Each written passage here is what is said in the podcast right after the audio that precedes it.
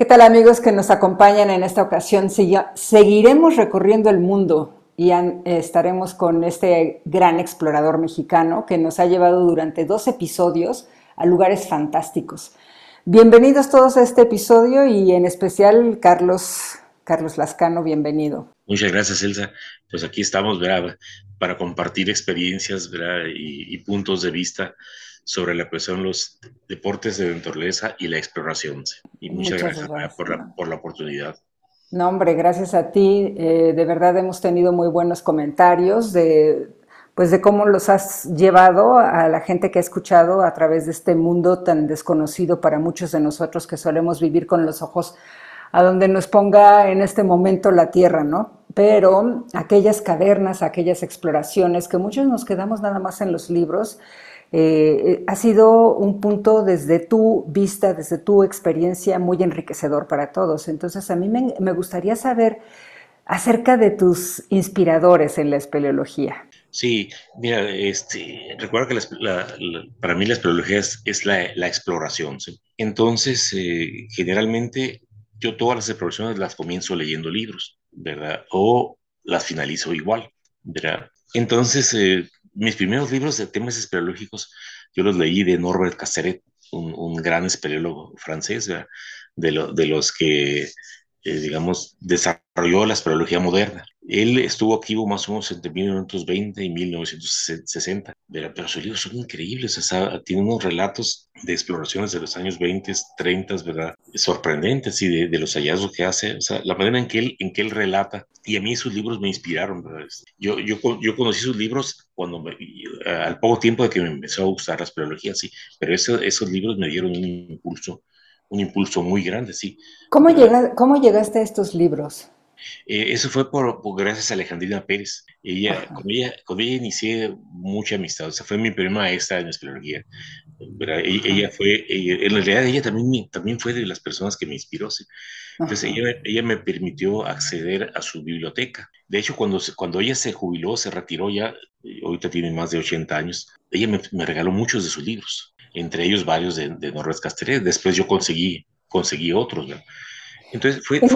perdón, en esa época era súper complicado obtener eh, bibliografía, ¿no? De hecho, yo me acuerdo que igual en la montaña y algo que me inspiraba eran los encuentros que hacía justamente en la UNAM, eh, donde podía yo tener un poquito de más allá de lo que mis ojos veían, esas eh, conferencias, que ese ciclo de conferencias, pues era pues como que nos abría los ojos y entonces a ti fue a través de estos libros. Y, pero, pues también conferencias, también, también las pláticas. Recuerda que el primer clic con espeleología fue, fue por, por una conferencia que dio ahí en la UNAM, este, Pardavé, no recuerdo ahorita el nombre, pero, pero eso como que me hizo ahí el clic y fue cuando empecé, empecé a buscar información sobre, eh, sobre espeleología, sí. Y, pero también lo que yo hice fue, fue comenzar a ir a los congresos de espeleología de la Sociedad Nacional de Espeleología de Estados Unidos. Fui a varios y ahí conseguí mucha bibliografía y contactos. Claro. este, conocí a espeleólogos también que, que, también me inspiraron mucho, y como, es más, a los dos que más me inspiraron todavía siguen activos, como es Billy Stone y Peter Sprouse. Pero este, Billy Stone en, el sistema Wauta y, y, el sistema Cheve, los dos más profundos de América, y, Peter Sprouse en las grandes redes de, de Quintana Roo, ¿verdad? y, y, el sistema purificador en Tamaulipas, ¿verdad? pero, pero eh, finalmente a lo que voy aquí es que la lectura de las experiencias de otros espeleólogos me inspiró mucho, sí. Y, y además eh, yo me di cuenta, así como me inspiró, dije, bueno, yo voy a escribir mis propios, mis propios eh, relatos, ¿va? dije, a lo mejor mínimo pudieran servir para algún otro joven después que le ayude a inspirarse, Este, y, de ahí se me comencé a ver la importancia de publicar, y de escribir, ¿verdad? Seguro. Porque, sabía que, que, como a mí me había pasado, podía pasarle a otras, a otras personas. Claro, y sabes, aprovechando que estás mencionando esto, me voy a permitir leer algunos de los títulos tuyos, algunos nada más porque has escrito mucho, para que a lo mejor quieras remontarte a uno de ellos y llevarnos a esa exploración. Mira, yo tengo formas cársticas del área de la Florida, en Querétaro, eh, eh, también ahí apoyado por la UNAM, las cavernas de la Sierra Gorda, los grandes abismos de México, las cavernas del Cerro Grande, explorando un mundo olvidado, privilegios de la luz, Regreso al mundo olvidado. Y bueno, pues eh, tienes más. Yo sé que tienes más y además eh, has participado en otros tantos. Entonces, ¿cuál te inspira a llevarnos a viajar? Mira, uno, el, de Grandes Abismos de México, dirás que ese, fue un proyecto que recuerdo con mucho cariño porque fue, digamos, mi primer bestseller, podría, decir, de, las peleologías. Ahorita ese es, un libro hiperclásico y, y, hace poquito me di cuenta de qué, de qué tan, tanto aprecio tiene porque un, un espeleólogo viejo ahí de Estados Unidos que también ya decidió jubilarse y, y este, se deshizo de su biblioteca, pero dijo, eh, tres o cuatro libros los iba a vender. Y no solo vender, los iba a subastar. Los, de los que más apreciaba, así. O sea, muchos los regaló, pero... Y uno de los que subastó fue precisamente el de Grandes Abismos, ¿sí? Qué maravilla. Y, no, llegó hasta los 1.500 dólares, ¿verdad? Este, ¿Y estaba firmado por ti? Estaba, no, fíjate, todavía. Yo no, la, yo no la conocía, sabía de esta persona, pero no la conocía personalmente, o sea, él, él lo adquirió, no sé, ¿verdad? Pero, pero, pero sí, llegó a tener, o sea, lo subastó, comenzó como en 100 dólares y llegó a 1500 para que te una idea. Wow, bueno, para que quienes escuchan vean el valor que tiene, no nada más el contenido, sino de apreciación hacia quien lo escribe, ¿no? Y, y es, es, fíjate, ese libro, su, la idea de ese proyecto surgió porque esto, creo, ese libro lo hicimos creo que en el 87, salieron dos o tres ediciones pero en el, en el 85 o en el 86, eh, el director de la revista México es conocido el dueño, Miguel Sánchez Navarro, era, ya para entonces ya no era Harry Moller. Él decidió hacer libros, ¿verdad? No solo la revista, sino hacer libros sobre regiones, cosas poco conocidas de México, ¿verdad? Y a, los que, a varios de los que colaborábamos en la revista, nos pidió propuestas, ¿verdad? Entonces yo le, yo, le, yo le propuse hacer un libro sobre los abismos más profundos de México, abismos, verticales. Pues la idea les gustó mucho, sí. de hecho ese fue el primer libro de la serie de libros de México conocido. entonces aceptaron mi propuesta y financiaron, visitamos 10, eh, 11 abismos, ¿verdad? El, el barro, sótano del barro, sótano de golondrinas, la lucha, Tomás Aquiagua, o sea, los, eran los, las verticales más grandes de México y de América incluso. Y esa expedición nos fue muy bien, estuvimos dos, tres meses, varios amigos, ¿verdad? Este, invité a algunos de mis mejores amigos con los que ya teníamos buena, buena experiencia, sí. El único que, que, que fue y que no tenía experiencia espeleológica era Manuel Casanova. él, acababa de, regresar de una expedición himaláyica y como que quería cambiar él de, de aires, ¿verdad? Este, y nos pidió acompañarlo, Él decía que, los, que, que, que iba como cocinero. Y le dije, no, no, qué cocinero, dice, aquí te damos un entrenamiento así rápido, ¿verdad? Este, Cocinas muy mal. sí. Y total que que lo, lo, lo, entrenamos rápidamente, ¿verdad? Y pues claro que la, tú sabes que las técnicas de montañismo se pueden aplicar perfectamente a la espeleología, de, de, ahí tienen, la misma raíz, ¿verdad? Este, entonces pues él aprendió de volada las técnicas espeleológicas, ¿verdad? Y entonces su escuela fue golondrinas, fue el barro, o sea, él, él, se aprendió en, en, los grandes abismos, ¿verdad? Y, y, fue una experiencia muy, muy grata porque si recorrimos los más, los más hondos, un grupo de amigos que, que, nos manejamos muy bien. O sea, cuando ya confías en tus amigos, todos son expertos, ¿verdad? Se, se, maneja muy bien esta, esta expedición y no tuvimos ningún problema. Y ese libro, te digo, hasta la fecha sigue siendo este, eh, uno de los más apreciados de los clásicos de la zoología mexicana. Muy bien. Oye, y dentro de todo, dentro de esos descensos, ¿cuál es el que nos quieres compartir hoy desde el momento en que están cargando las cuerdas y se van a meter y empiezan a sumergirse en eso. Eh, en, aquellos, eh, en aquellos tiempos, por ejemplo, para ir a golondrinas se requería día y medio, dos días. Ahorita son cinco minutos. Sí. Este, entonces, ya desde el preparativo, o sea, este, esa vez... Eh, o sea, conseguimos, México nos dio un buen financiamiento, ¿sí? entonces desde conseguir las cuerdas, ¿verdad? compramos cuerdas nuevas, acababan de salir las cuerdas PMI, que hasta la fecha siguen siendo de las mejores para espeleología, ¿sí? Porque, porque eh, no tienen elongación, eh, perdón, sí, tienen, sí se elongan de una manera adecuada, ¿verdad? Se, se, requiere eh, cuerdas estáticas con un poquito de elongación para, para espeleología. Okay. Eh, sobre todo en colonias, por ejemplo, si llevas una cuerda dinámica, pues vas a recorrer 100 metros antes de despegar. Sí, sí, entonces, eh, entonces, ahí se requeríamos lugares que fueran más bien, más bien estáticas. Estáticas, exactamente, ¿verdad? Este, desde adquirir el equipo, ¿verdad? Este, conseguimos unas marimbas que había diseñado los franceses nosotros le llamamos marimba láser, y diferente a las marimbas que habíamos hecho hasta entonces, que eran muy grandes, ¿verdad? Estas eran muy, muy prácticas, o sea, logramos conseguir un buen, un buen equipo porque teníamos un buen financiamiento, hasta de planear ya las rutas, ¿verdad? De, descender a estos, a estos sótanos. Y, mira, este, esa vez este, recuerdo muy especialmente el más chico de todos los que visitamos, que fue el Popoca.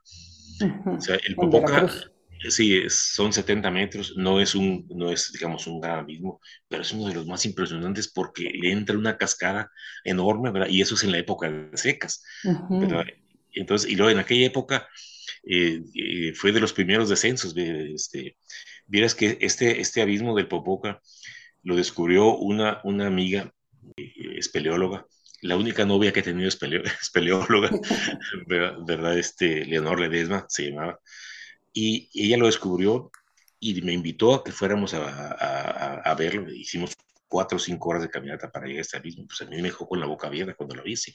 Y fue cuando, cuando decidí meterlo, ponerlo como en, los, en la lista de los grandes abismos a visitar. O sea, sigue siendo muy impresionante eh, Popoca. De hecho, de hecho eh, la UNAM, el Grupo de Zoología de la UNAM, cada año hace un encuentro ahí en febrero, sí, el, el, encuentro de espeleólogos ahí, ahí en el Popoca, sí, por, eso, sí, y, pero en aquella época era, era un descenso pionero, ¿verdad? De los, de los primeros que tuvimos, ¿verdad? Y, también el acercamiento fue de horas, ¿verdad? Este, con cargar el equipo y, o sea, de, hecho todos los abismos que visitamos son, son eh, hasta la fecha excepcionales, sí. Algunos ya, ya se han vuelto muy, muy, muy accesibles, ¿verdad? Turísticos incluso. Pues como la montaña, ¿no, Carlos? ¿Qué diferencia? sí, qué diferencia saber la historia de cuando Mallory e Irving fueron, que ni siquiera cartografía había. Sí. Y ahora que ya está, si se te acaba el equipo y la comida te lo llevan en helicóptero, no te preocupes, no, pues es otra cosa. Así es que síguenos platicando que está muy interesante. Fíjate, esa, esa vez este, este, este de, del Popoca, incluimos esa vez eh, más clásicos, entonces era el sótano, el sótano de Golondrinas era el clásico hasta la fecha, sí. Sí. ¿Verdad? Eh, pero fíjate, a Golondrinas le ha pasado, le ha pasado lo que yo creo que a, muchas altas montañas del Himalaya, los espeleros ya no van a golondrinas, o sea, van turistas, ¿verdad? Este, Ay, sí. sí. sí se llena tanto, ¿verdad? Que ya los espeleros mejor van, van a otros lugares. Pero fíjate, este, el caso del sótano del barro, que es más profundo todavía que Golondrinas, ahí, ahí eh, eh, tuvimos la suerte, los espeleólogos, de que, de que hicieron área natural protegida de la Sierra Gorda, cosa que no pasó eh, con la Huasteca. Y además, al frente de esta área natural protegida quedó una gran mujer, Patti Ruiz Corso, que, que este, defensora así de la naturaleza, pero a ultranza. Entonces ella evitó que le metieran camino al, al sótano del barro, porque querían meterle también camino pavimentado hasta la boca. Entonces ella lo impidió y hasta la fecha, sí, sí, este, eh, al sótano del barro también originalmente hacíamos dos días de camino para llegar, ahorita son tres horas, ¿verdad? Pero es un filtro suficiente para que no vaya cualquiera, ¿sí? ya, ya este, los depredadores normalmente no les gusta caminar más de media hora, más de una hora, es que no, no, no, van a este sótano, esta, esta, eso tiene... Me da risa que les digas los depredadores, pero la verdad es que, em, bueno, yo también he aprendido y en las montañas especialmente que hay, hay ocasiones en que cualquier persona eh, se le antoja ir, y más ahora con todos los medios eh, digitales que están a la mano, ¿no? Y que pues ven una fotografía hermosa y se te prende el gusanito por ir y esos eh, entrecomillados depredadores, pues todos tenemos derecho. El punto es cómo vamos, cómo nos acercamos, cómo regresamos y cómo la naturaleza no nos necesita y nada más nos está dando oportunidad de alimentarnos, de alimentarnos a través de los ojos, ¿no? Mira, eh, eh, sobre este punto yo pienso lo siguiente, o sea, efectivamente todos tenemos derecho, pero ese derecho hay que ganárselo. O sea, eh, visitar lugares, o sea, los, naturales, lugares naturales que estamos hablando, eh, el barro golondrinas, ¿verdad? Incluyendo las grandes montañas, son santuarios naturales, lugares excepcionales de la naturaleza. Sí. Entonces, eh, yo considero que debería eh, conservárseles lo más intactos posibles, ¿verdad? Precisamente por eso, porque son lugares fuera de serie. Si tú facilitas el acceso, los estás afectando. Entonces, por ejemplo, yo soy los que me puse mucho que le metieran cartera a golondrinas. O sea, el, el que el tú visitarlo, o sea, el derecho que tienes visitarlo, pues te lo vas a ganar haciendo la caminata de dos días. De acuerdo. Es, eso, entonces así vas a aprender a respetarlo. Y vas a aprender mucho de ti mismo también, porque en ese sufrimiento encuentras maneras de sobrepasarlo y eh, aprendes mucho de ese potencial que tienes dormido por estar sin hacer ese, ese ganármelo, ¿no? Sí, ¿verdad? Entonces, este, yo, yo considero que eso debería hacerse a las grandes montañas, a, a, las grandes cavernas o, lugares naturales en general de valor excepcional, no debe facilitarse el acceso a todo mundo. De acuerdo. Las personas que quieran visitarlo tienen que hacer un esfuerzo para lograr llegar a, a él, ¿verdad? Y, y, es, y eso es, este, eso es, digamos, un derecho que te ganaste, sí. ¿verdad? Este, si, lo, si lo facilitas a todo el mundo, pasa lo que está pasando. Sí. Difícil de entender, ¿no? Porque si tú expresas, si me lo expresas a mí, yo lo entiendo perfecto porque en las montañas pasa lo mismo. Pero si lo expresas a las operadoras turísticas, pues te van a decir, yo necesito comer. Pero a ver, ¿a qué costo? ¿Cuándo se te va a terminar esta minita de oro, no? Sí, pero, pero además, mira, es eso de, el problema de eso de que yo necesito comer, es que tú quieres comer más, ¿verdad? o sea, no es, no, es, comer, ¿verdad? O sea, yo he visto que para, para, para que nosotros, para vivir con dignidad, no necesitas mucho dinero, pero la gente quiere mucho dinero. Absolutamente. Se quiere mucho más que eso, ese es el problema. La, la, ya lo decía Mahatma Gandhi, o sea, la naturaleza da para todos, pero la ambición no. Ah, absolutamente. ¿Verdad? O sea, si, si, si usamos si, si, si vemos con, con, intentamos ser justos con la naturaleza, ¿verdad? Este, vas a ver que no necesitamos mucho. Este, la naturaleza nos da, ¿verdad? Sin necesidad de... El problema es cuando nosotros queremos más de, lo, de, de eso. Mira, eso, eso yo lo viví, eh, yo, lo, yo, lo, yo lo capté una vez bien con un taromar, con unos taromares.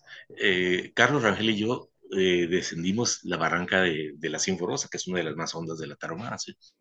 Tiene un poquito más de 2.000 metros de profundidad. La recorrimos durante 10, 15 días. Y eh, fíjate, fue en mayo, ya casi estábamos a punto de, cancelar esa. La queremos hacer desde enero, pero se nos fue el tiempo por muchos problemas y la hicimos hasta mayo, cuando ya está haciendo mucho calor, sobre todo en los fondos de las barrancas. Exacto, te iba a decir, allá adentro se pone como cazuela humeante. Eh, pero finalmente lo hicimos porque, porque teníamos el apoyo, eh, ya todo, todo, sí. Y ahora, en ese tiempo había una sequía muy severa en Chihuahua. Ahí están crónicas las, las sequías en Chihuahua, ¿sí?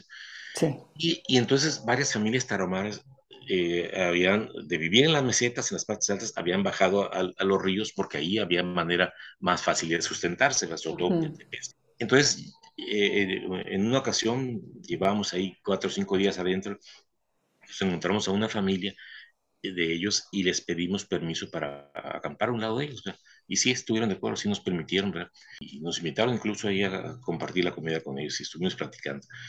Y Carlos Rangel le preguntó a, este, a uno de ellos, al que, al que era como el líder de ese, de ese oigan, dice, ¿y ustedes no hacen alguna danza para pedirle a Dios que les deje, que se acabe la sequía, que, que, que, que, este, que no les vea así tan mal?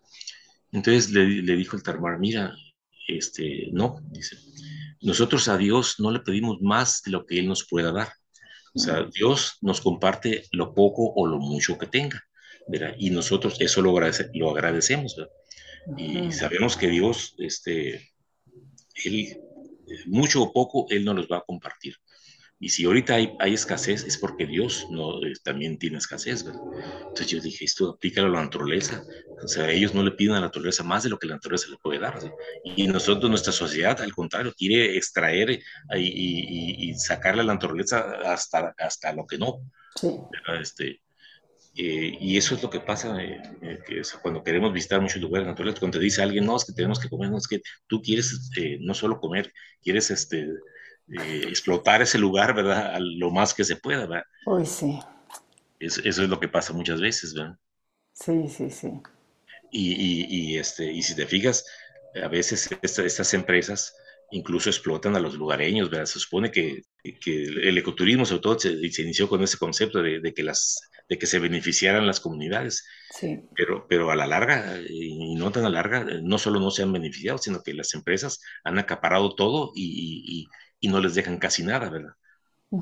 Este, ese es como yo lo veo. ¿verdad? Sí, no, es que así está y en todos lados. Y como he mencionado, esto, este comentario de que en todos lados no es para que estemos tranquilos, sino al contrario, ¿qué podemos hacer desde aquí que impacte en todos lados? ¿no? Y creo que tú lo estás haciendo muy bien con, pues, entre los libros, entre tantas cosas que haces, sigues con tu exploración te iba a decir, a mí me han invitado muchas agencias de ecoturismo que, que, fuera, que sea yo guía, que sea socio de ellos, ¿verdad? Y yo jamás he aceptado. Les dije, miren, mientras no tengan necesidad, este, no voy a aceptarlo. Porque a mí me gusta salir al campo con amigos, no con clientes. Hay una diferencia muy grande ¿verdad? entre una cosa y otra. Y yo jamás quiero ver a la naturaleza como una mercancía, ¿verdad? sino parte de mí, de, de, de mí mismo sí, y de lo que yo soy de ella. ¿verdad? Bueno, ahí yo, yo fíjate que tengo, estaba como tú hasta ahora que estoy con Michelle eh, llevando gente a ciertos lugares. Sí. Y claro, no es eh, llevarlos a todos lados, sino hemos elegido ciertos puntos y nuestra idea es uh, como hacer viajeros conscientes. No es que yo sea la más consciente, pero creo que sí tengo algunas prácticas que hago desde mi casa que son eh, compartibles y compatibles con el diario que hacer de toda la gente. Y mi idea es proyectarlo no solamente con ellos que viajan con nosotros, sino con los lugareños que tocamos, que ellos tienen sus, sus maneras muy, muy bien desarrolladas. Sin embargo, por toda esta raudales de gente que les está, que están recibiendo, están transformando para mal muchos de ellos, ¿no? Y entonces creo que es importante que conserven, porque ellos están muy casados con cómo eh, convivir con la naturaleza. Y, más bien nosotros tenemos que aprender de ellos.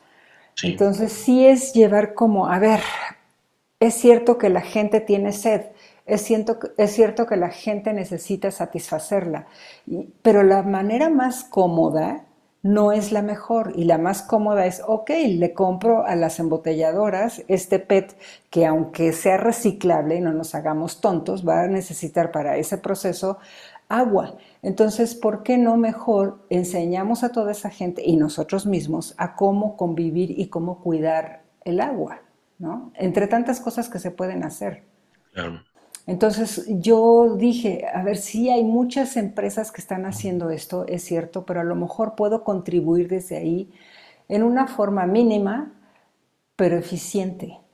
Porque si estas personas que van conmigo les toco el corazón en qué consumos puedan tener, no solamente para con la naturaleza y como mencioné el agua, sino con su mismo organismo, qué como y qué cremas me unto, eh, con qué eh, me lavo con los dientes, con qué me limpio los dientes, todo eso impacta, ¿sabes?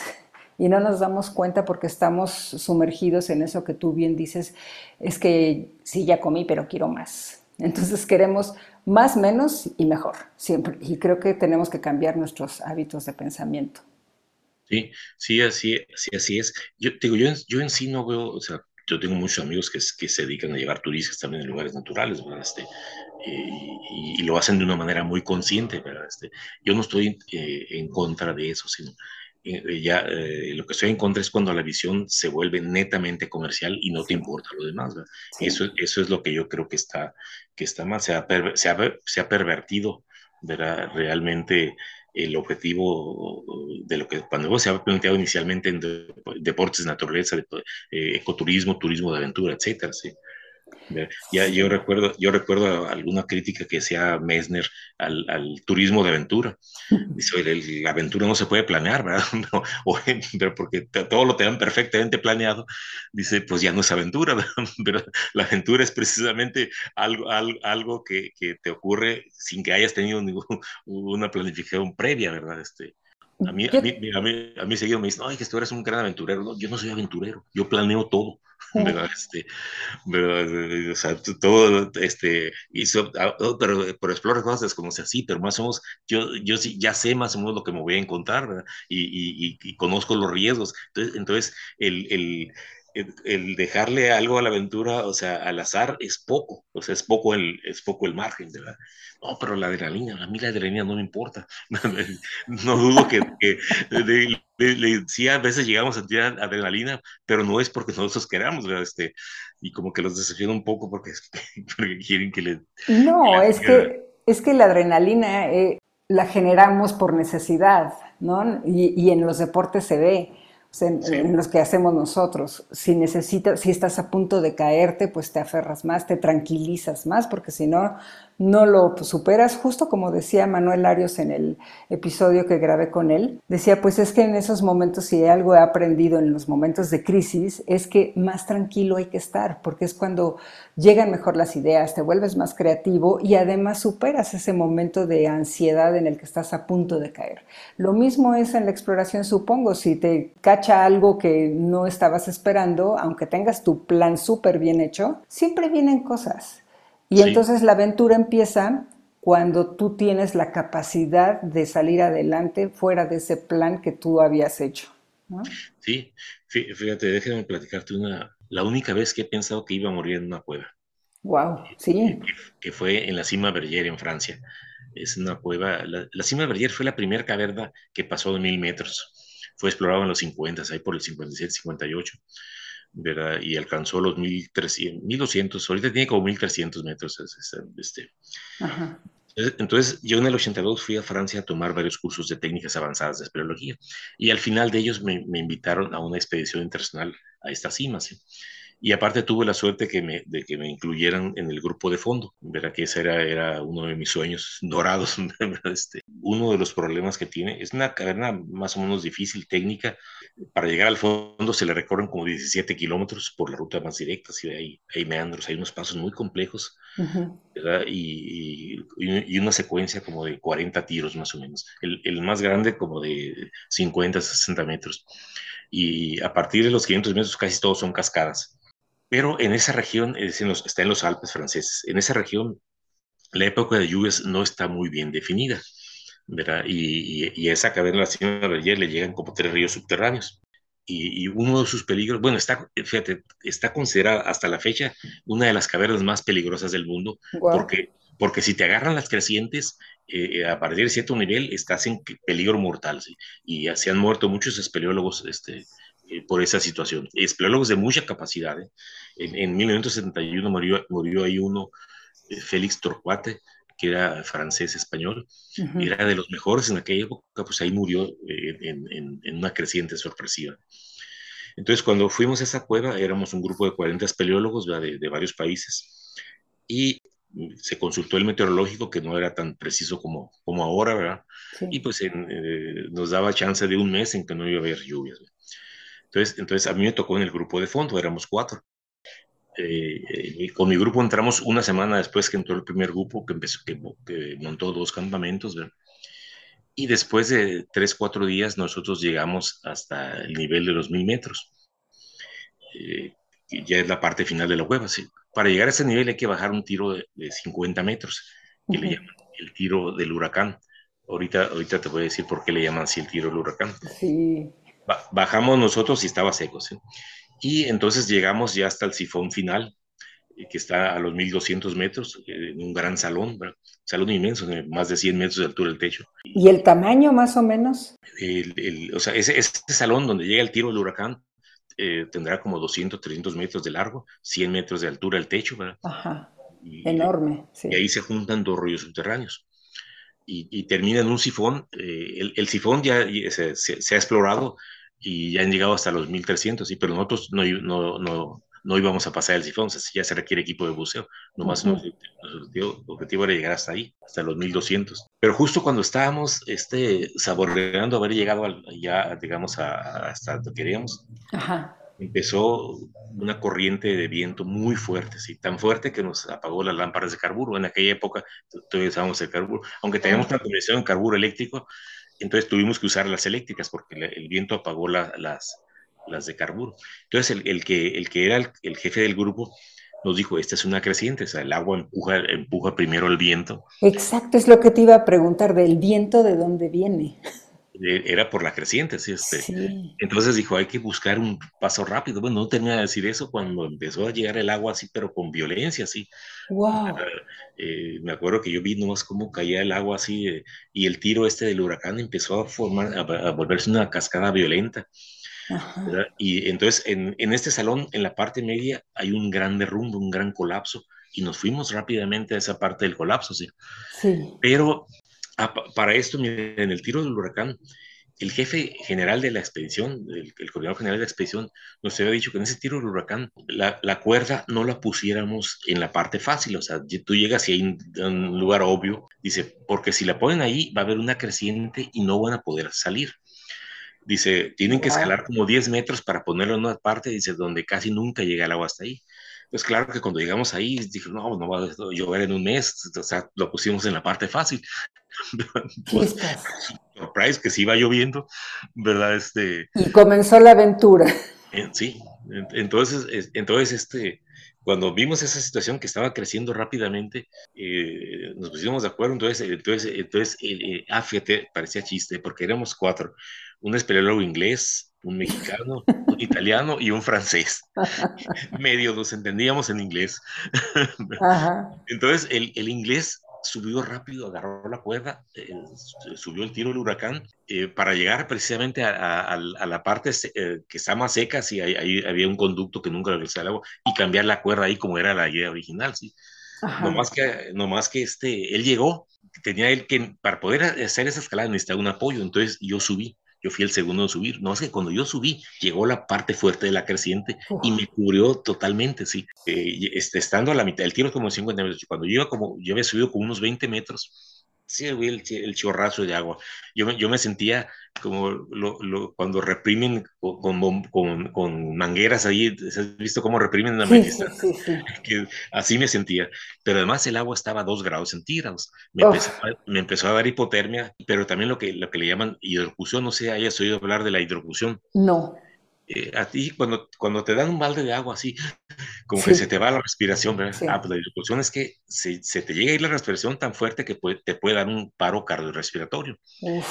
Eh, mira, en es, eh, justo en esa situación en la que estaba, se habían muerto como 10, 15 espeleólogos antes que yo, en, es, en ese lugar, en esa situación, no. y, y, y, incluyendo este que te digo que murió en el 71, que era el de, la, de los más célebres.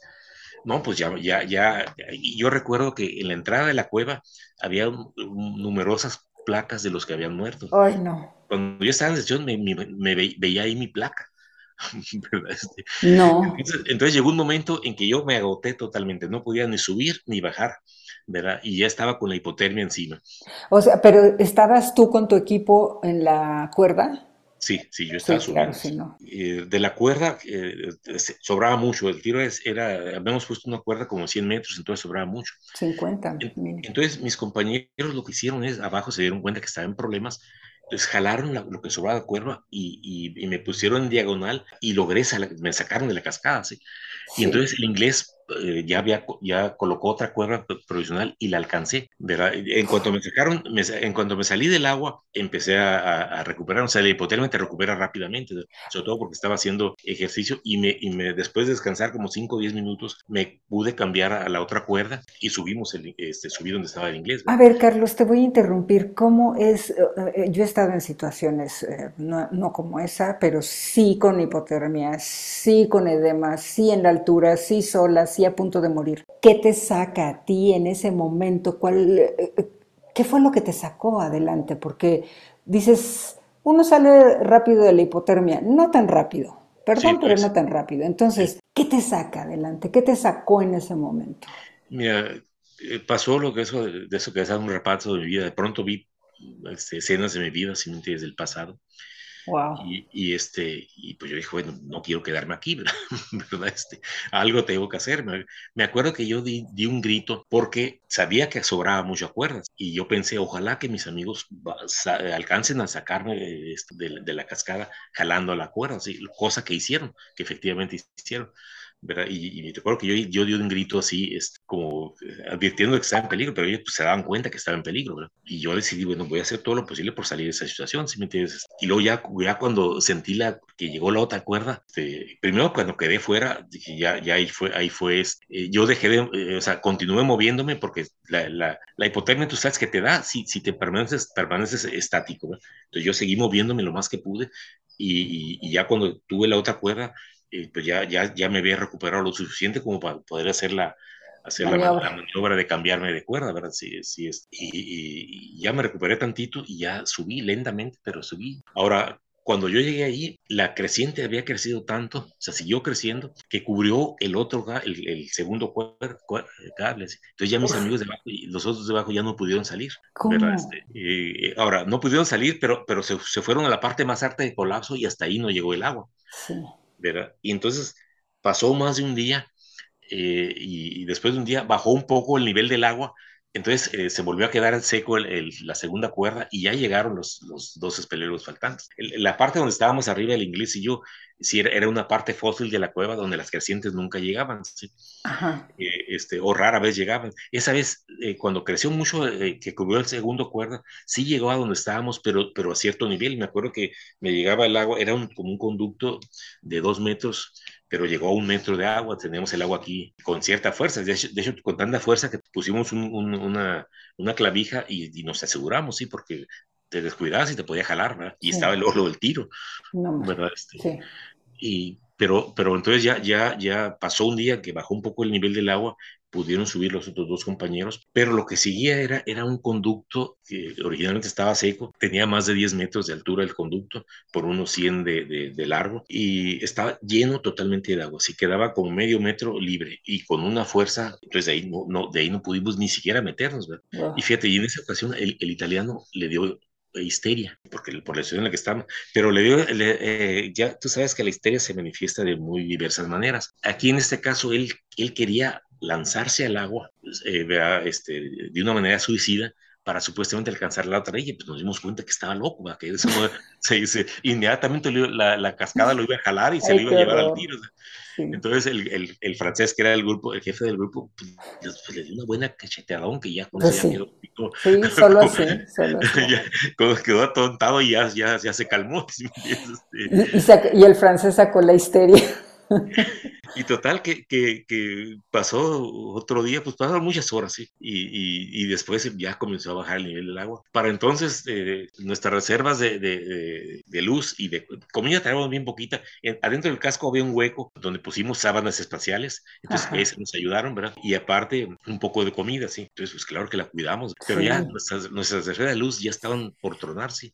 Y lo que hicimos fue, este, cuando bajó suficiente, o sea, ya que estaba bajando, concentramos toda la poca luz que teníamos en un compañero para que alcanzara el campamento. El campamento más próximo estaba a los 500 metros de profundidad. Para entonces nosotros estábamos como a los 900. Uf. Pero fíjate, estábamos planeando eso cuando llegó un grupo de rescate. Ah, wow. Y bueno, pues ya, ya, ya nos salimos. El grupo de rescate había intentado llegar desde antes. Mira, hasta, justo... con la, hasta con la ambulancia de sonido atrás. El grupo de rescate. Y no, es que fíjate, a los 600 metros de profundidad se angostaba la cueva, entonces entró tanta agua por ahí que se formó un remolino, o sea, no podía salir todo el agua y los, y los grupos de rescate no pudieron pasar por ahí, no podían pasar por ahí, hasta que ya bajó el nivel un poco, ya pudieron sí. pasar y fue cuando nos encontramos, ¿verdad? Y, y, ya, y ya, este, pues ya, ya, ya vimos que volvimos a, a nacer, ¿verdad? Y yo, yo recuerdo que cuando llegamos al campamento de 500 metros, pues decían si querían que descansáramos o quisieran que saliéramos, fue unánime, queremos salir todos. Sí, claro. Eh, y, y, ya, fíjate, ya, ya, para, ya fuera de la cueva, yo recuerdo que no sabía si tenía más sueño o hambre. Sí. Y me acuerdo que me dieron un plato de comida y a medio plato me quedé bien dormido. Sí, sí, sí. Y, y, y a, a, duras penas logré quitarme las, las, las, botas, las tenía el pie todo hinchado y negra la planta. El, oh. En el agua estaba a dos grados centígrados. Entonces me dijo el doctor, dije, si, si hubieras durado un día o dos más, te da gangrena y al inglés también le pasó lo mismo. Entonces lo que, lo que ahí yo estaba en la parte final de, de, de mi estancia en Francia. Ajá pero me quedé un mes más. ¿A eh, recuperarte de eso? Sí. ¿Cuánto me, tiempo me, te llevó y qué, y qué tratamiento te dieron? Con hidroterapia fui, me, me sí. fui a París. Eh, vieras, vieras, que la Federación Francesa fue la que me financió ese viaje. La UNAM me pagó, la, me pagó el, el, boleto de avión, pero mi instancia fue la Federación Francesa, incluía un seguro médico. Entonces estuve un mes, un mes, este, me visitaron todos los días. De hecho, me quedé en la casa de un buen amigo espeleólogo. Iba con mis muletas y pues me la pasé turisteando un poco. Muleteando. Eh, eh, ese, eh, ese mes, ¿verdad? Este, tuve la suerte de que viví para contarlo porque después de, de ese accidente han muerto más espeleólogos en esa cueva. Digo, digo que está considerada entre las más peligrosas del mundo. Uf. O sea, tiene, esa cueva tiene cierto atractivo porque fue la primera que pasó de, de mil metros y, y, su récord duró como 15 años, siendo la, más, la cueva más profunda del mundo. Entonces atrae a espeleólogos. Y mira, y, y, y, de hecho, para poder entrar a esa cueva necesitas permiso y te hacen un examen para ver si, para ver si dominas bien la técnica. Y aún con eso, digo, pasan, pasan estos, estos accidentes, ¿verdad? Wow. Pues mira, yo de esto rescato y te quiero preguntar algunas cosas. Eh, cuando empezaste a narrar esta, esta aventura, Dijiste, fui a un curso de técnicas avanzadas a Francia y entonces yo lo que quiero compartir es la importancia de realmente seguirnos preparando, porque no nada más viene de voy de nuevo a la cueva a ver qué onda, sino seguirnos preparando, ¿no? Habla del vuelo si quieres, habla de la escalada, habla de la bicicleta, de lo que sea.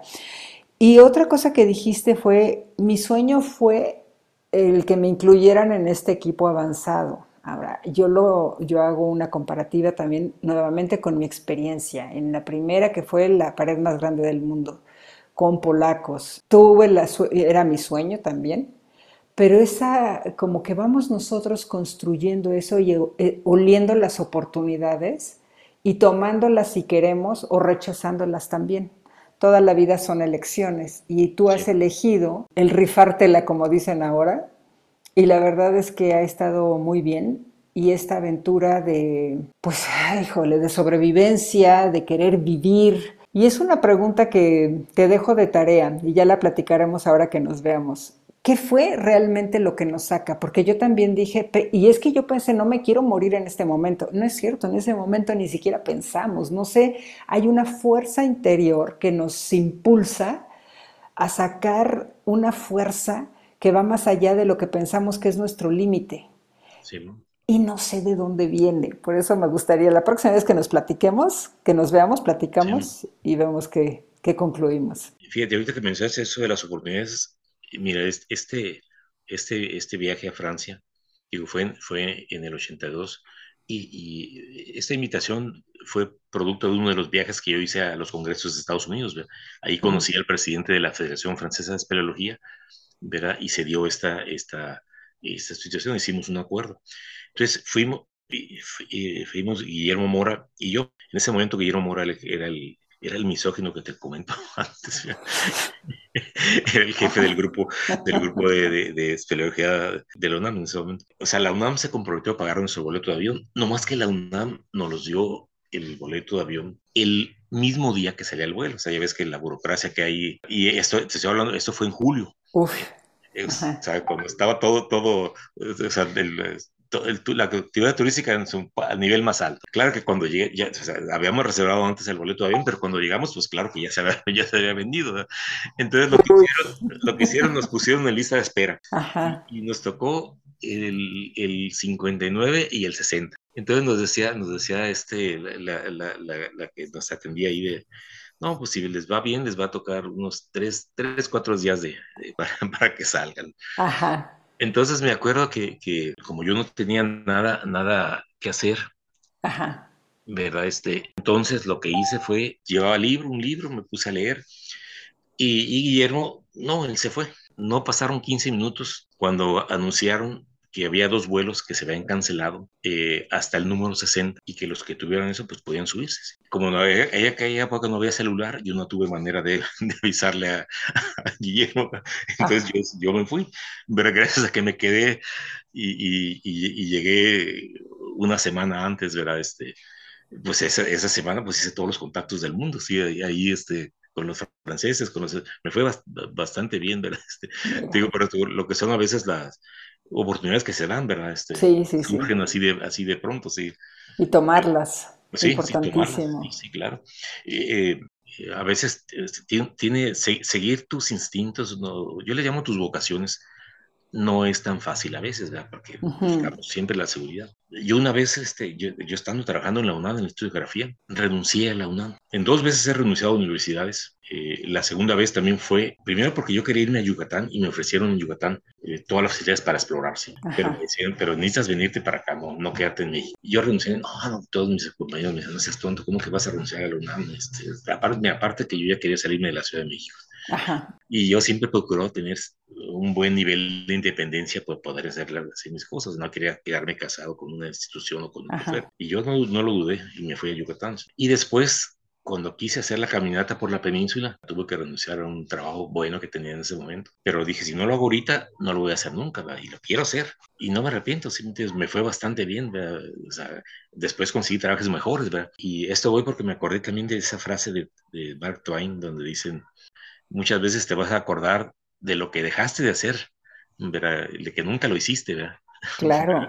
20, dice, dentro de 20 años no te, te, vas a acordar más de las cosas que pudiste haber hecho y no las hiciste, ¿verdad? Este, te arrepentiste pudiéndolas haber hecho, o sea, eh, y a veces eso implica renunciar a cosas, ¿verdad? Este, como en este caso un buen trabajo, ¿verdad? Eh, eso define, eso digamos distingue a muchas personas, ¿verdad? Cuando sí. hacer tu vocación a, a, dejarte llevar por lo que quiere la sociedad de ti, ¿verdad? Exactamente. Fíjate que eso es, eh, me hiciste pensar en cómo tenemos muchas ataduras y sobre todo mentales, como tú dices, ¿no? De que, ay, es que entonces para el futuro y cómo voy a hacer el futuro, pues si tienes en el presente algo, hay que aprovecharlo.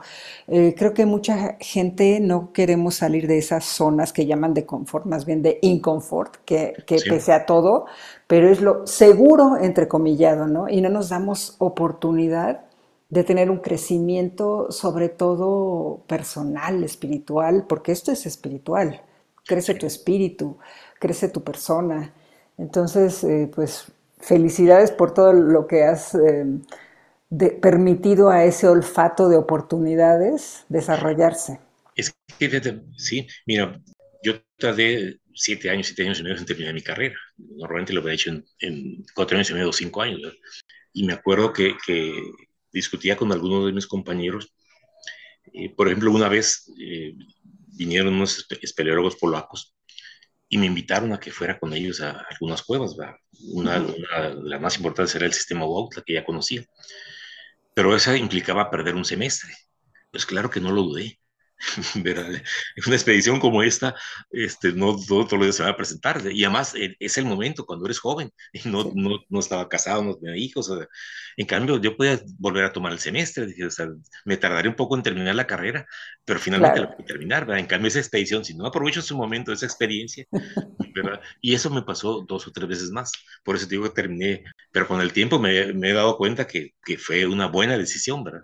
Yo, yo también me tardé más y por lo mismo también. me identifico muy bien contigo. Oye, Carlos, ¿cómo crees que debería ser México que tiene tanto para que fuera un país de exploradores y cómo casar, a la, casar entrecomillado, ¿no? La ciencia con la exploración. Sí, eh, recuerda que este, los científicos en realidad son exploradores, ¿verdad? la ciencia y la exploración van, van, van de la mano. Nosotros a veces pensamos, cuando hablamos de exploración, en una exploración geográfica, así que explorar una región, una cueva, una montaña, etcétera. ¿sí?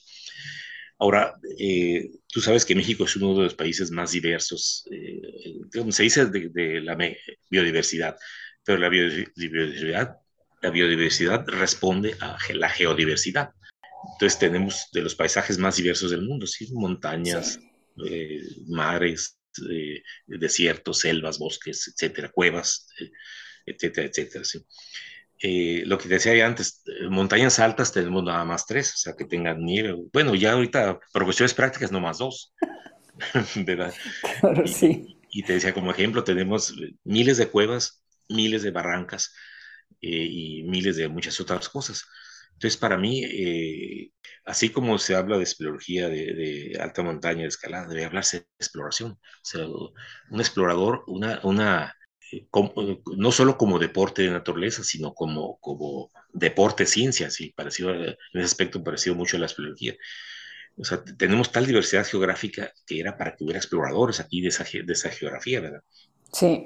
Pero, pero no lo hay, no lo hay porque, porque eh, ya te decía que en México bueno, ni siquiera hay la tradición de viajar, ¿verdad? Por alguna razón nuestra cultura nunca ha sido de, de, viajeros, o sea, por lo tanto, menos de exploradores, ¿verdad? Así para, es. Para, que explores eh, en el sentido am, neto de la palabra, pues necesitas tener un, un conocimiento previo, ¿verdad? Este, o sea, te vas a dar cuenta de lo que hace falta explorar precisamente porque comienzas a conocer una zona. Ya te decía, mis viajes, mis exploraciones las comienzo en los libros. Uh -huh. Cuando yo me doy cuenta que, que, hay espacios vacíos en los mapas, pues eso es lo que me atrae. O sea, aquí, aquí hay, hace falta ver qué, qué hay, ¿verdad? Sí. Cuando veo que de estas zonas no se conoce eh, mucho, eso, eso es lo que me atrae, ¿verdad? Entonces, yo ya tengo tiempo por eso la formación de, de, la Sociedad Nacional de Exploradores, o sea, promover la exploración en sí, no tanto la espeleología, no tanto la, la, la escalada, no tanto la alta montaña, o sea, uh -huh. las herramientas de estos, de, estos, de estos deportes de naturaleza para explorar. Ajá, ajá. O sea, si hay una cueva, pues la exploro. Si hay, si hay una montaña que no ha sido escalada, pues vamos a hacer, o sea, voy a hacer montañistas de momento. O sea, pero usar todos, todos esos elementos para buscar lo que todavía queda desconocido en este país, que me parece que sigue siendo mucho. Sí. Pero tenemos, tenemos mucha riqueza en, ese, en, esos, en esos ámbitos. Eh, por ejemplo, he estado incursionando también mucho en, la, en lo que son las, las, barrancas, ¿verdad? Este, sí. Eso lo, bueno, primero en muchas cuevas, de regiones, las regiones de cuevas están zonas montañosas y para poder llegar a las cuevas tienes que meterte a las barrancas también, ¿verdad? Y, y a veces las cuevas son barrancas pero con techo, ¿verdad? Este, cuando me vine a Baja California, Baja California para mi desgracia es una región que no tiene cuevas. ¿verdad? Aquí no hay calizas y ni llueve, que son las dos condiciones para que haya grandes cuevas. Y, y, y, no lo hay, pero sí hay barrancas, pero sí hay desierto, pero sí hay costa, ¿verdad? Sí hay muchas cosas muy desconocidas y eso es lo que yo seguí, pero digo, yo más que esperarlo, soy explorador, ¿verdad? Y entonces aquí me, me metí en unas barrancas increíbles aquí en Baja California, que son poco, poco conocidas, ¿sí? Pero previamente ya había explorado otras barrancas en Chihuahua. Eh, mira, cuando yo me fui a vivir a Chihuahua, son tan famosas las barrancas de Chihuahua que yo dije ya deben estar exploradas. Pues para mi sorpresa, no, no mm. estaban exploradas una que otra y tramos sí. pequeños, ¿verdad? No, pues ahí me di, me di vuelo también, sí. sí por, sí. Eso, por, eso encontré, por eso encontramos el gigante, por eso encontramos la cascada de piedra volada, la más grande, por eso encontramos muchísimos sitios arqueológicos, ¿verdad? Porque sus barrancas, ahí la gente Chihuahua no es exploradora, ¿sí? Eh, y hasta la fecha, mira, con todo y los esfuerzos que hice, no logré motivar a, a muchos chihuahuenses a que eso, eso pasa. Y tienes allí en, en, Baja California que has explorado bastante el Valle de los Sirios. Sí. Eh, ¿Qué nos puedes compartir de, de, de, lo que has descubierto por allí y explorado? Sí, el, el, Valle de los Sirios es la parte sur del estado de Baja California. O sea, el estado de Baja California es la, es la, es, es la, la porción, nor, la mitad norte de la península de Baja California. Uh -huh. Entonces, el, el, el, Valle de los Sirios es un área natural protegida que tiene dos millones y medio de hectáreas, o sea, 25 mil kilómetros cuadrados, wow. en, en, la zona más despoblada de México. O sea, o sea, es la tercera parte del estado y ahí en esa región viven dos mil personas. ¿verdad? Hay sí. muy pocos ranchos, muy dispersos los ranchos, cada rancho de 2.000, 3.000 hectáreas o más, porque es muy seco, no, ahí nunca llueve. Pero sí tiene una, una, una, biodiversidad, bueno, por eso es un área natural protegida, porque tiene una riqueza Ajá. natural muy grande. O sea, flora y la fauna de esa región se han adaptado muy bien al desierto. Uh -huh. Pero sorprendentemente, so, sorprendentemente también se adaptaron grupos humanos a, esa, a ese ambiente tan, tan hostil al grado de que hay, hay estudios arqueológicos que dicen que en, en, los tiempos prehispánicos, cuando estaban los cuando, antes de que llegaran los misioneros, vivían en el Valle de los Sirios unos 10.000 indígenas. Digo, ahorita hay 2.000 personas, pero en el pasado remoto hubo hasta 10.000 personas, ¿verdad? O sea, wow. estaban mejor adaptados que, que hoy. Eh, entonces, ese, eh, ese Valle de los Sirios está muy poco explorado yo comencé a trabajar en él para reconstruir eh, el camino misionero, sobre todo cuando hice la caminata de toda la península, así pasé por ahí. Y una de las cosas que me empecé a dar cuenta es la existencia de arte rupestre. Eh, no, no, confundir con la Sierra San Francisco, que está en el en Baja Sur, que hay muchas pinturas rupestres y han sido muy estudiadas. ¿sí? Acá hay muchas también, pero no han sido estudiadas. Uh -huh. uh, siguen siendo desconocidas la mayor parte. O sea, a, al, al INA de Baja California no, no, no ha tenido presencia ahí porque queda muy lejos de, de, de, de digamos, de Ensenada y Mexicali, que es donde están las sedes, y, están en el extremo norte. Sí. Entonces ahí vi precisamente ese, ese, esa oportunidad. Dije, ah, pues aquí, aquí hay un campo para explorar. O sea, esta, esta región es poco conocida eh, yo empecé a tener noticias de arte rupestre por rancheros. Que, entonces yo hace 10 años decidí iniciar un proyecto de buscar los sitios de arte rupestre del Valle de los Sirios. Por dos razones lo comencé a este proyecto. Primero porque los rancheros me empezaron a decir que estaban en proceso de extinción los ranchos. Los, mm. hijos de, los hijos de los rancheros eh, ya no vivían en los ranchos, se iban a las ciudades, ¿verdad? Eh, conseguían trabajos menos duros, mejor pagados. Entonces yo estaba conviviendo con la última generación de rancheros. Y, hasta que esto, me, cayó el 20 porque un día un ranchero de 80 años, después de insistirme mucho, me llevó a un sitio de arte increíble que nos costó dos días para llegar y me dijo, miren, esto me lo enseñó mi padre cuando buscábamos IVAs, dice, llega a mis hijos, no les interesa, dice, si usted no viene, señor Ascano, y no lo registra, nadie lo va a hacer. Wow. ¿Verdad? Eh, y, le, y, y, me dijo, y todos los rancheros conocen, dice, de, de, más sitios, dice, y todos están muriendo. Pues inmediatamente comencé ese proyecto. Si ahorita llevo más de 300 sitios encontrados, mm. estoy por publicar un libro sobre estos resultados, ¿verdad? Y, y ha sido, digamos, el, el, el, proyecto que ahorita llevo más, más, este, más activos y cada vez que voy encuentro más, más, más sitios, ¿verdad? Qué increíble. ¿verdad? Este, me tuve que, que, meter un poco al estudio del arte orquesta y a sacarme también mis propias interpretaciones sobre esto, sí, pero he encontrado sitios fuera, fuera de serie, sí. Y aquí es más que nada, la publicación que estoy haciendo es haciendo ver que tenemos este, un patrimonio que desconocemos, pero que tenemos que saber que, que existe y cuidarlo, ¿verdad? Esa fue una de las razones por la que comencé este proyecto, pero hubo otra. Eh, sucede que el Grupo Minero México, allí en el Valle de los Sirios, quiere hacer una mina a cielo abierto, la más grande del mundo. 10 kilómetros, un cráter de 10 kilómetros de diámetro. Y además el gobierno le quiere dar permiso. Eh, estamos viendo, estamos hablando de que los mineros tienen mucho dinero y compraron diputados y lograron que modificaran ley de tal manera que la minería tiene prioridad sobre la conservación de la naturaleza. Entonces, este, eh, pues, una, uh, o sea, entre las cosas que yo decidí hacer es estudiar y conocer lo más que se pudiera del Valle de los Sirios, en este caso arte rupestre, como una especie de filtro para protegerla. ¿verdad? Pero en el, en el camino hemos ido consiguiendo otras personas y estamos ya haciendo una red para protegerla. Sí.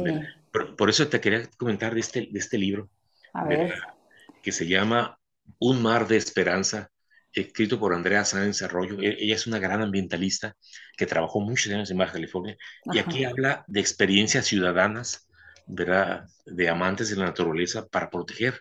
Eh, o sea, hay maneras de proteger el ambiente siempre, siempre y cuando eh, tengamos esa, esa, de manera honesta esa conciencia, ¿verdad? Este, este libro es realmente inspira, inspirador, sí, este, porque es optimista, ¿verdad? Pero, pero, pero bien aterrizado. y, y, te habla de experiencias humanas a, lo largo del mundo, pero, pero centrándose mucho en las de México, en Baja California, que, que sí es posible que, que, eh, te iba a decir que salvemos el mundo, no, no el mundo no ser salvado, que nos salvemos nosotros. Sí. pero porque el mundo va a seguir, estemos o no estemos, el, nuestro planeta va a seguir, le quedan 5 mil millones de años de vida, pero es que no nos preocupemos por el planeta, preocupemos por nosotros. ¿Se llama el libro Una esperanza, cómo? Un mar de esperanza. Ah, un mar de esperanza. Andrea Sáenz Arroyo. Arroyo. De pues Taurus, es la editorial, una buena editorial. Ok. Pues sí, habrá que leerlo para inspirarnos y ver de qué manera podemos contribuir y sumarnos a esta esperanza, no esperanza, a, esta acción, ¿no? Sí. Finalmente, mira, los que, los que, los que estamos eh, inmersos en cuestiones de naturaleza, en deporte, eh, deportes de naturaleza, ciencia de naturaleza, eh, yo creo que todos somos ambientalistas, ¿verdad? Lo que lo llevamos de una manera honesta, si no estoy hablando de los comerciantes, que son los que muchos de los que han, han pervertido estos deportes, ¿verdad? Somos ambientalistas, ¿verdad? Y, y, nos, y nos, comprometemos con, con, la naturaleza, o sea, porque, porque la conocemos realmente. Por eso te digo que la, yo tengo esa propuesta que en las escuelas debería haber excursionismo desde toda la primaria y toda la secundaria, ¿verdad? Desde que la mamá estábamos embarazadas. Pues casi, casi, si fuera No, de veras, de veras. Sí, porque desde ahí empezamos a, a transmitir sentimientos, emociones a nuestros hijos. Sí. Sí, sí, Maravilloso, Carlos. Oye, mucho para qué hablar. Me gustaría, este, pues ver. Tú hablaste de esta persona que hizo, que donó sus libros, que hizo una, al final, subasta de los que más eh, quería. Sí. ¿Qué va a hacer Carlos Lascano con todos sus libros cuando deje de estar en esta existencia con nosotros? Bueno, a lo mejor me voy yo antes o alguien que nos escuche, pero tú qué vas a hacer con tus libros? Yo tengo una biblioteca de unos 6.000 libros más o menos, entre temas de exploración, temas de historia, temas de naturaleza, ¿verdad? Este, eh, vieras que eh, yo la pienso donar, ¿verdad? Yo he conocido el, el fin triste de, de, muchas bibliotecas de grandes personajes porque no, no pensaron qué hacer con ella cuando, cuando murieron, ¿verdad? Y a los familiares no les interesaba, las tiraron, las vendieron, las regalaron, etcétera, sí. sí. Pero, pero vieras que yo he analizado esta, esta situación eh, a mis hijos no, no, pues ellos, ellos van por otro camino, ¿verdad? Igual mi esposa, ¿verdad? Aunque no sé si quién vaya a morir primero, pero ya preveo yo donar, donarla. Y presidente, yo ya hablé con, con, una institución que aceptan, porque no todas aceptan, hay, hay, que tener cuidado, ¿verdad? Pero sí, esta, esta sí, sí acepta eh, la donación, sobre todo por las partes de los libros de historia, porque yo tengo, toda mi vida he estado juntando libros de historia y tengo libros que son eh, joyas y son eh, importantes citas, ¿verdad? O sea, no los puedes tirar porque, porque sea viejo. ¿sí? Claro. De, de, los 6.000, no todos, o sea, sí hay una cantidad, no sé, mil, dos mil, que se puede prescindir de ellos, ¿verdad? Porque ya están viejos, antiguos, pero hay otra cantidad que no, ¿verdad? Que mm. son, son, libros importantes, ¿verdad? referencias que no se pueden omitir, ¿verdad? Y sí, esta biblioteca sí, sí acepta y de hecho hice un acuerdo preliminar con ellos, ¿verdad? De hecho, yo les he estado donando ya varios libros ya de antemano. Qué bien, Carlos. ¿Hay algo más que quieras agregar a nuestra conversación? Pues eh, agradecerte, ¿verdad? Esta, esta plática, esta posibilidad de, de, compartir con tu público. Ojalá que, que hubiera aquí más exploradores, que alguno de los que nos escucha se motive, ¿verdad? Si es que no está ya inmerso. Y los que ya están en deportes de naturaleza, pues que, que realmente exploren, ¿verdad? Que las herramientas de la escalada, de la espeleología, de la alta montaña, del buceo, y las utilicen para buscar cosas nuevas, para explorar, para, para aportar, ¿verdad? Para maravillarse más de esta maravillosa naturaleza que tenemos, ¿verdad? Y sobre todo cuidarla y transmitir ese amor, ¿verdad? A, las, a, los demás porque, porque la naturaleza este, sí tenemos que cuidarla, porque significa cuidarnos a nosotros mismos. por supuesto. Pues muchísimas gracias, Carlos, por tu tiempo, por tu generosidad, eh, por compartir tu sabiduría, tu entusiasmo. Y gracias a quienes nos, nos, escuchan hoy, soy Elsa Ávila en Jornadas de Exploración, el podcast que hoy te invita a desarrollar esa faceta de explorador en la vida con claridad, pero sobre todo para compartir los descubrimientos. A mí me encuentras en Facebook, Instagram, Twitter y LinkedIn como elsavila.alpinista. Escríbeme si deseas tener un proceso de transformación personal, conferencias, unirte a algún trekking como al base del Everest. Eh, espero próximamente a Baja California o simplemente dejar comentarios. Muchas gracias, gracias Carlos y hasta la próxima. Hasta la próxima.